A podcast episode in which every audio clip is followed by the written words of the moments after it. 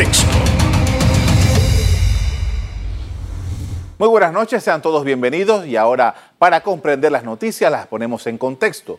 En los próximos minutos hablaremos del estado de la economía de Panamá, el ritmo que llevan los sectores productivos y el nivel de endeudamiento público. Para ello nos acompaña el economista Olmedo Estrada, expresidente del Colegio de Economistas de Panamá. Buenas noches. Muy buenas noches. Eh, en primer lugar, queríamos saber, o sea, estamos en una situación en donde ya eh, dos trimestres seguidos han marcado eh, una situación económica en negativo, una situación bastante complicada que no se había visto en Panamá en buena cantidad de años. Eh, ¿Cuál es su evaluación de lo que ha estado ocurriendo en Panamá? Sí, muy bien. Efectivamente, la economía panameña está pasando porque aún no salimos de, digamos, de la situación crítica del cual las estadísticas panameñas registran una caída eh, este, del, Producto Interno Bruto para el 2020 de entre el 18 y 20% negativo. Eso nos dice a nosotros de que este, eh, la experiencia de la economía panameña más cercana fue lo que ocurrió con eh, la crisis de los años 80 y la invasión a Panamá.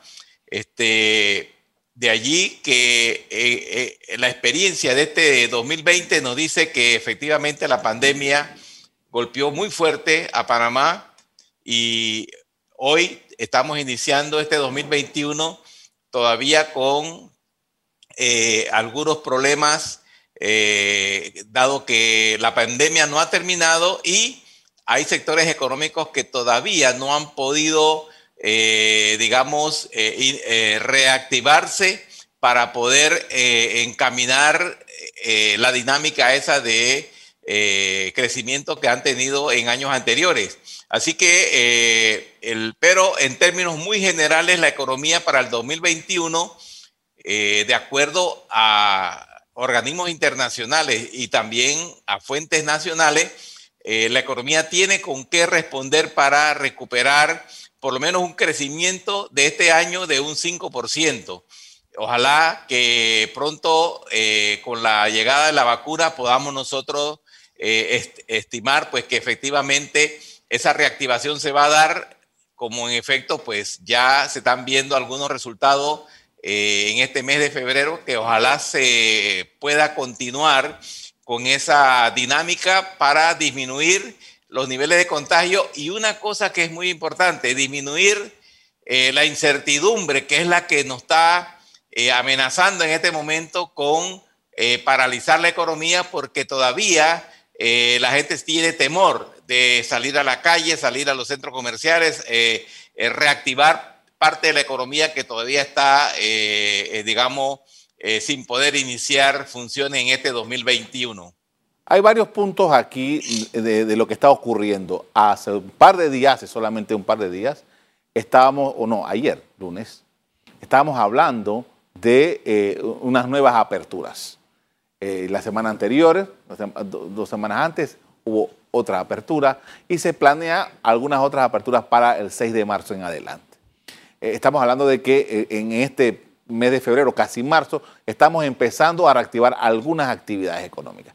Hoy leía una noticia en un periódico digital que decía eh, la, ministra, de Salud, eh, consejera, la ministra consejera de Salud dice que es probable, posible que eventualmente eh, ante un tercer, una tercera oleada se den de nuevo algunas restricciones de movimiento y de actividad económica.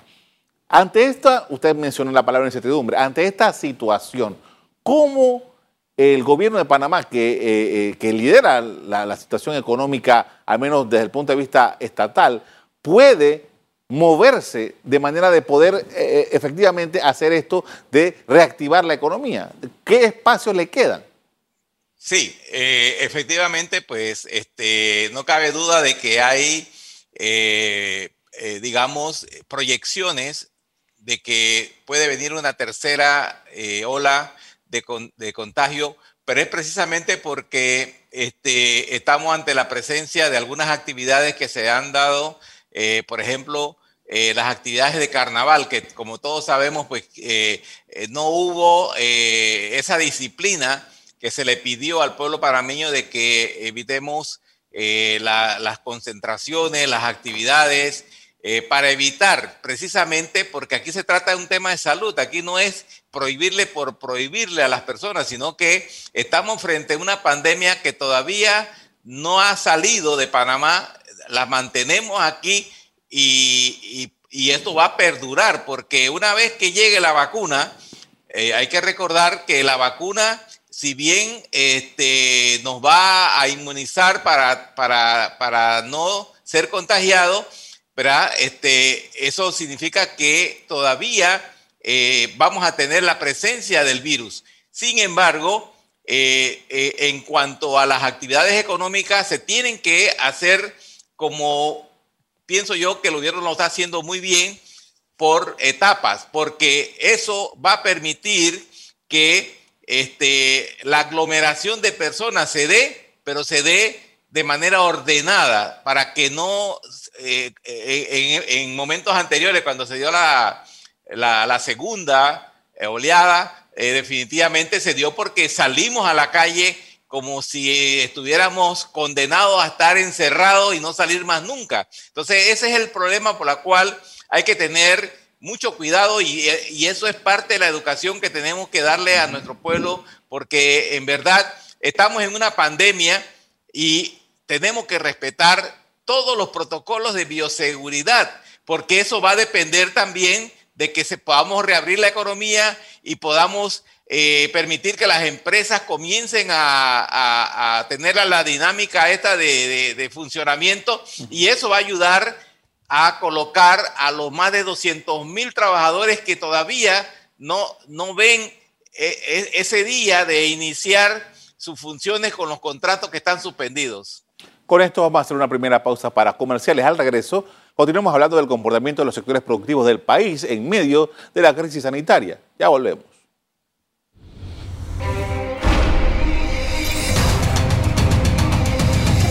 Estamos de regreso con el economista Olmedo Estrada con su visión del desempeño económico y financiero del país. Y en esta oportunidad quería hablarle porque eh, hay como dos corrientes o como dos formas de pensamiento con lo que está pasando. Una corriente es, dice, bueno, dejen que el mercado se alivie solo, que el, mercado se recupere. Y otra corriente que dice, bueno, el Estado debe invertir y debe invertir haciendo programas de, eh, eh, ah, obras públicas que generen empleo, que generen eh, plazas y movimiento económico. en estas circunstancias que estamos viviendo, ¿cómo lo ve usted? Bueno, todos sabemos pues, que estamos en una situación crítica donde eh, más del 35%, lo dijo la Cámara de Comercio, de las empresas eh, que antes de la pandemia estaban funcionando, hoy están cerradas, no, no tienen, digamos, los recursos, no tienen los flujos de cajas, no tienen los, los dineros para reabrir sus negocios y eso eh, tiene eh, como una limitante importante porque la, economía todavía no se ha reactivado como, como eh, todos habíamos planificado una vez se iba reabriendo los sectores productivos. si nosotros decimos que en este momento que la economía está prácticamente limitada, sí, el, el gobierno tiene que eh, generar políticas públicas que permitan que primero los proyectos del gobierno comiencen a salir, a generarse. Eh, el ejemplo eh, más palpable es la línea 3 del metro, que ya se aprobó, se dio la orden de proceder precisamente para poner uno de los proyectos más grandes que hay a nivel gubernamental que puede incentivar a la economía, porque ¿qué pasa con con esa línea 3 del metro va a reactivar la economía porque muchas personas eh, se van a ver beneficiadas con eh, la construcción del metro. Entiéndase, eh, este, proveedores de materiales de construcción, empresas que le dan, este, digamos, apoyo a, todo lo que tiene que ver con la construcción, los trabajadores, porque eh, estamos hablando de más de 3.000 trabajadores que van a ser contratados en, esa, ese proyecto. Así que proyectos como este van a incentivar la economía, pero el gobierno no tiene que hacerlo todo solo. Eh, hay una ley que se acaba de aprobar, que es la ley de alianzas público-privadas, que es un recurso que el gobierno tiene en estos momentos para eh, estimular a la empresa privada, la inversión privada, para que llegue a Panamá en este momento que se necesita y abrir propuestas de proyectos para eh, invertir en Panamá. Y creo que esa es una alternativa para que eh, este, reactive la economía. Porque ¿qué pasa si nosotros comenzamos a reactivar la economía con nuevos proyectos? más personas comienzan a trabajar y más personas van a demandar bienes y servicios. Eh, más personas van a demandar eh, productos que este, se, obtienen a través de los restaurantes, del comercio al por menor, el, comercio al por mayor.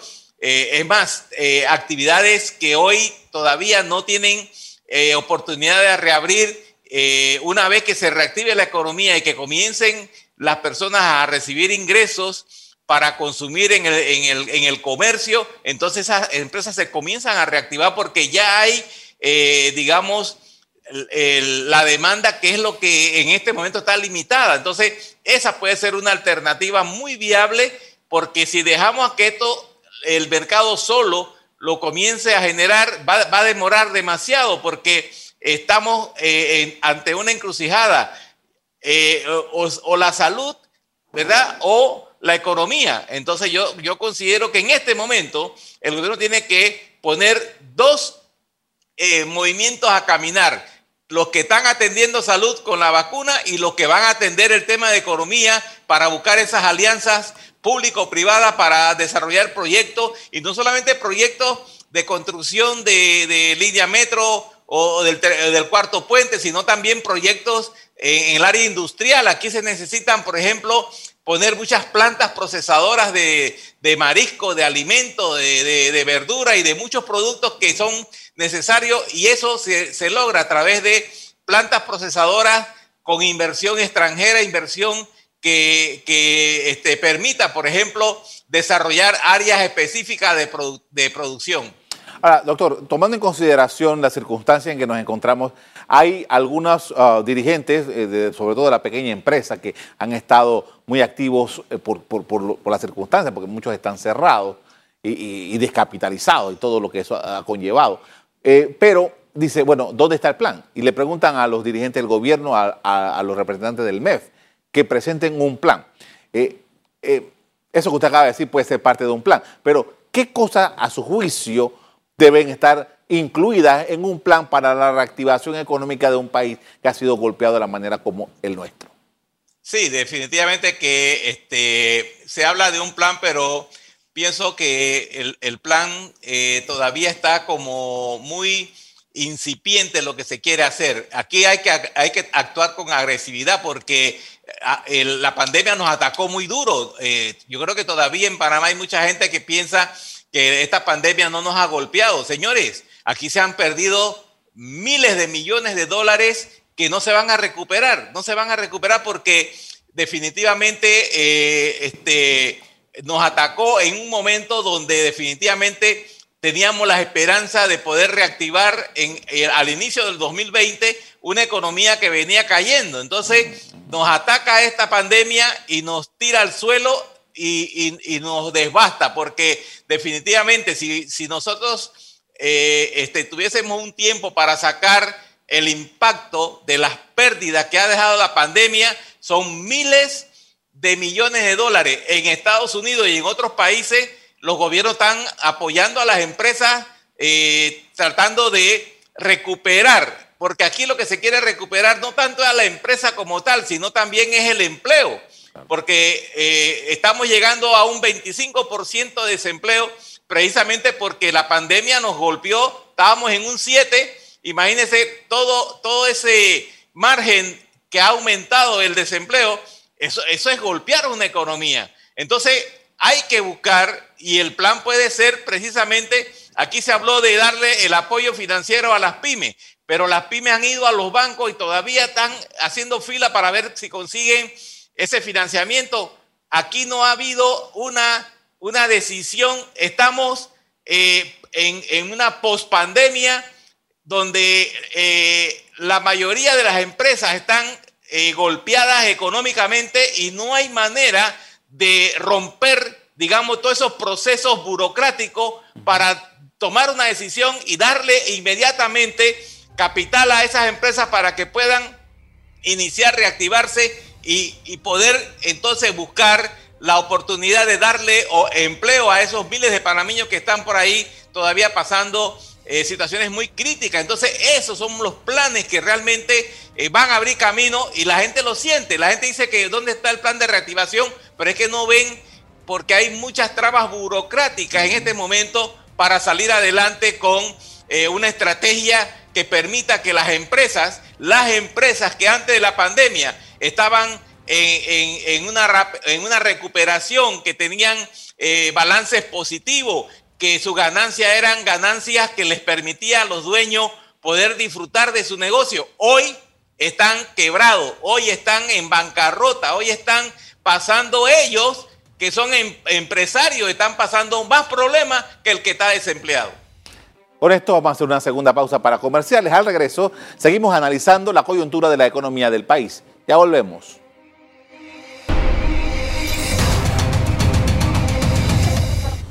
En la parte final estamos de regreso con el economista Olmedo Estrada, quien nos analiza los elementos que están incidiendo en la economía panameña. Y para este último bloque quería hablar acerca de la evaluación que ha tenido Fitch Rating frente al endeudamiento panameño. Esto eh, todavía Panamá no ha perdido el grado de inversión, pero eh, la estimación, el cálculo que hace Fitch Rating es que, ojo, que puede eso venir, porque la perspectiva es negativa. Eh, Panamá ha tenido que endeudarse fuertemente y lo más probable es que tenga que salir nuevamente a los mercados, pero ya hay una señal de advertencia. ¿Cómo usted lo ve?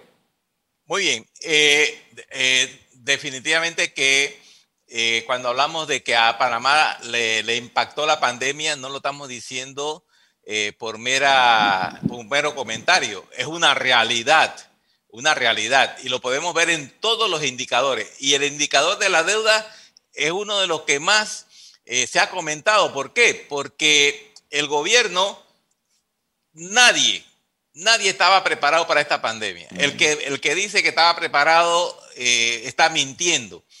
Esto nos agarró de sorpresa y definitivamente que, que nos puso a buscar alternativas para ver de qué manera al menos podíamos enfrentar la primera fase de la pandemia, que fue lo que ocurrió en el 2020. Estamos en el 2021 y todavía estamos eh, manejando eh, todas las, consecuencias que se dan en una pandemia como la que estamos viviendo en este momento. Entonces, como no estábamos preparados para la pandemia, eh, el gobierno tuvo que salir a buscar recursos porque lo hizo Panamá y lo hizo Estados Unidos, los países de Europa. No hubo un país en el mundo que no saliera a buscar recursos porque no los teníamos. Entonces, al salir a buscar recursos, obviamente que eh, Panamá con, el manejo de su deuda, que a, pesar de que nosotros teníamos un manejo que desde la perspectiva eh, de, los economistas eh, estaba siendo manejada de una manera, digamos, eh, por decirlo de una manera, este, bien manejada en el sentido de que no sobrepasábamos el nivel de endeudamiento permitido, ¿verdad? Este, que, es que es del 40% del PIB. Y se manejaba en ese, en ese margen. Lo que, lo que hay que decir aquí es que los gobiernos anteriores se aprovecharon de esta, de, esta decisión de, no, de manejar la deuda, eh, de no sobrepasarse del 40% sin pensar de que eso nos iba a impactar a nosotros en algún momento y cuando llegó la pandemia fue cuando definitivamente nos dimos cuenta de que lo peligroso que era, pero fue una decisión que ya se tomó. Nos endeudamos desde el 2000, vamos a poner 2008 para acá, de una manera que creció y se multiplicó la deuda en varias, eh, eh, eh, en varias veces, hasta se duplicó y se triplicó. Entonces, eso es lo que nos afectó a nosotros ahora con la pandemia, porque si nosotros hubiésemos manejado una deuda, este, digamos, respetando no solamente llegar al 40%, sino manteniendo un 30 o un 25% del PIB, nosotros en, el, en este 2021 no, no, no tuviéramos problema con ese manejo de la deuda. Ahora estamos en el 60%. ¿Por qué? Porque nos vimos obligados a conseguir dinero para hacerle frente a, la pandemia. Ahora, profesor, tomando en consideración eh, eh, lo que estamos viviendo eh, y que eventualmente ya va a llegar un momento en que no va a ser conveniente para nadie en Panamá que el gobierno se siga ah, endeudando. Algunos colegas suyos dicen, tarde o temprano, aunque el gobierno lo niegue o este gobierno no pase la bola, el que venga, van a tener que ir a entrar a verificar la situación fiscal y eso implica impuestos. ¿Cuál es su, ah, su visión de esto? Porque lo que dicen eh, algunos colegas suyos es que eventualmente tarde o temprano, el gobierno de Panamá, para financiar su presupuesto, va a tener que revisar, y que además estaría pendiente, dicen ellos, los impuestos en el país. Mire, eh, en la teoría económica eh, se conoce de que para, para política fiscal y, el manejo de los recursos del gobierno, eh, si hay un déficit fiscal que se genera producto de la falta de ingresos y el aumento de los gastos, se tienen que tomar varias decisiones. Eh, una de ellas es generar nuevos impuestos, que por supuesto nosotros consideramos que no es el mejor momento. Eh, estamos en este momento en eh, una situación muy difícil para hablar de, de, un nuevo impuesto. El segundo, el segundo elemento que tiene el país es este, el manejo de su presupuesto, es decir, los gastos. Eso se conoce como contención del gasto. Eh, si nosotros hacemos o priorizamos en este momento los gastos del gobierno, nosotros podemos sacar una muy buena cantidad de dinero, ¿verdad? De ese presupuesto que no se debe incluir. Y hablamos de muchas partidas, desde viáticos, eh, dietas, eh, viajes internacionales, eh, hablamos de subsidios, porque aquí hay muchos subsidios, increíble la cantidad de subsidios que ya jugaron su rol, porque cuando se creó el subsidio X, se hizo por un momento que se necesitaba, pero que ya jugó su papel y e, ese subsidio se tiene que eliminar o postergar. En este momento estamos en una crisis económica financiera del país y tenemos que ordenar nuestros gastos. Igual ocurre en, la familia. Si en la familia no tenemos ingresos para cubrir todos los gastos que tenemos, tenemos que ir haciendo recortes. Bueno, así mismo tiene que hacer el gobierno. La contención del gasto, muy pocos gobiernos quieren hacerla. ¿Por qué? Porque eso es sacrificar eh, digamos, eh, recursos para eh, que, los ministerios o las instituciones gubernamentales no tengan los, recursos necesarios para poder hacer sus obras. Pero, pero se hace necesario porque no hay dinero. No hay dinero y el déficit, ¿qué es lo que hace el déficit? Nos, nos obliga a conseguir dinero prestado, o sea, financiamiento, deuda, que eh, tal vez a la generación actual no va a afectar, pero a las generaciones futuras es a la que le va a afectar cuando el país esté tan endeudado que no pueda pagar ni los intereses. Entonces, ese es el problema mayor por la cual los gobiernos tienen que sentarse hoy, ¿verdad? Muy fácil decir vamos a poner un impuesto, porque ahí sería mantener los gastos, mantener la burocracia que tiene el gobierno, mantener una planilla estatal súper elevada, porque si, si a mí me dicen que el gobierno necesita personal para cubrir eh, todos los ministerios, yo diría que no es cierto. que había que revisar, había que revisar para ver de qué manera nosotros podemos bajar esos gastos. Le agradezco mucho, profesor, por habernos acompañado esta noche con sus explicaciones y sus pensamientos en torno a la situación económica del país. Muy amable. Muchas gracias. A principios de este mes, la calificadora Fitch Rating rebajó la evaluación soberana de Panamá y sostuvo que la contracción económica del país en el 2020 fue del 18%, lo que representa la cuarta peor caída de los países evaluados en el mundo. Hasta aquí el programa de hoy. A ustedes les doy las gracias por acompañarnos y les recuerdo que si quieren volver a ver este programa, búsquenlo en el VOD de Cable Onda, en locales, Canal Eco. Me despido invitándolos a que continúen disfrutando de nuestra programación. Buenas noches.